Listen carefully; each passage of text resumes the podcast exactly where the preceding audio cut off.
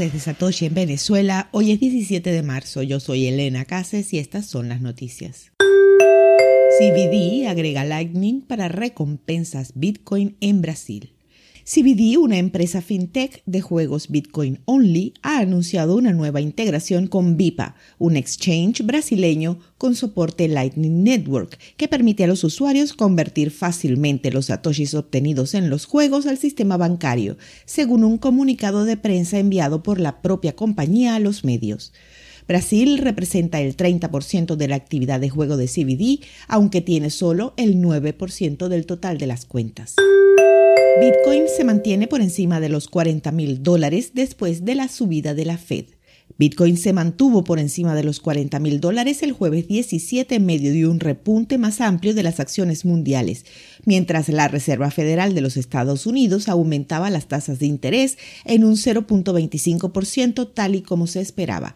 El presidente de la Fed, Jerome Powell, señaló que la economía de Estados Unidos era muy fuerte y podría manejar el endurecimiento monetario, lo que provocó un salto en las acciones. Mientras tanto, el Banco de Inglaterra también realizará su reunión de política el mismo día y se espera que eleve las tasas de interés a los niveles anteriores al COVID. Bitcoin agregó casi un 4% en las últimas 24 horas para negociarse hasta 41.600 dólares por moneda antes de que los traders obtuvieran ganancias y el precio volviera a bajar.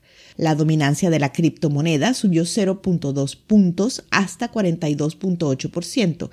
El índice Fear and Greed, que calcula el sentimiento del mercado, agregó 3 puntos más para llevar el nivel de miedo a 27, lo que sugiere una mejora en el sentimiento entre los inversionistas. Mientras tanto, algunos analistas dijeron que la fortaleza de Bitcoin se vio impulsada por el sentimiento positivo por el activo entre los comerciantes.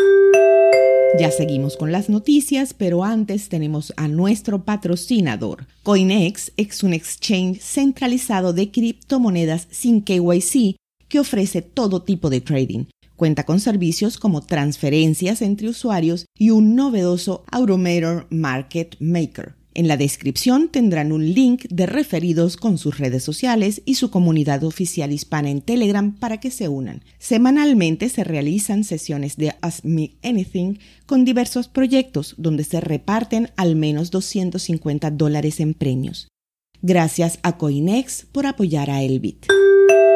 Senadora Warren presenta proyecto de ley que apunta al uso de criptomonedas por Rusia para evadir sanciones. Warren anunció la introducción de la Ley de Mejora de Cumplimiento de Sanciones de Activos Digitales durante una audiencia del Comité Bancario del Senado el 17 de marzo.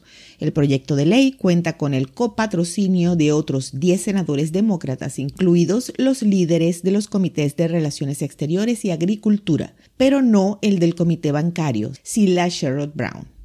El proyecto de ley aún no está disponible en el expediente del Congreso, pero según una copia de lo que parece ser un borrador final filtrada a los medios, requiere que la Casa Blanca elabore un informe sobre todos los proveedores de servicios relacionados con criptomonedas que tengan alguna afiliación con Rusia, también otorga una amplia autoridad al Tesoro para prohibir que los proveedores de servicios como los exchange realicen transacciones con cualquier dirección que esté asociada con ese país.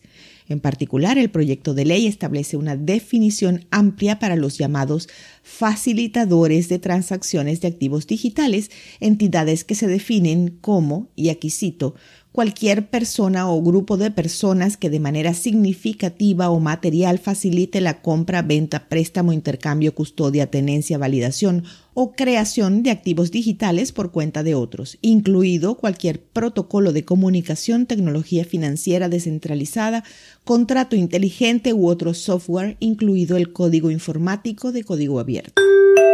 El Tesoro de los Estados Unidos confirma que se puede eliminar la actividad ilícita de los problemas con Bitcoin.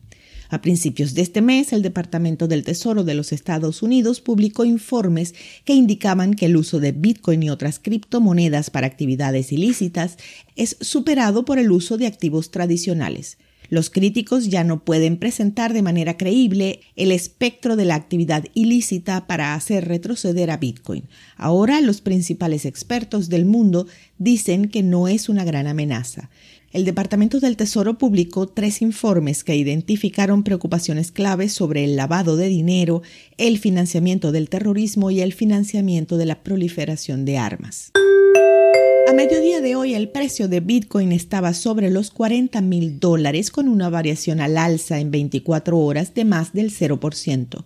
El hash rate es de 202 exahashes por segundo. Esto fue el Bit desde Satoshi en Venezuela.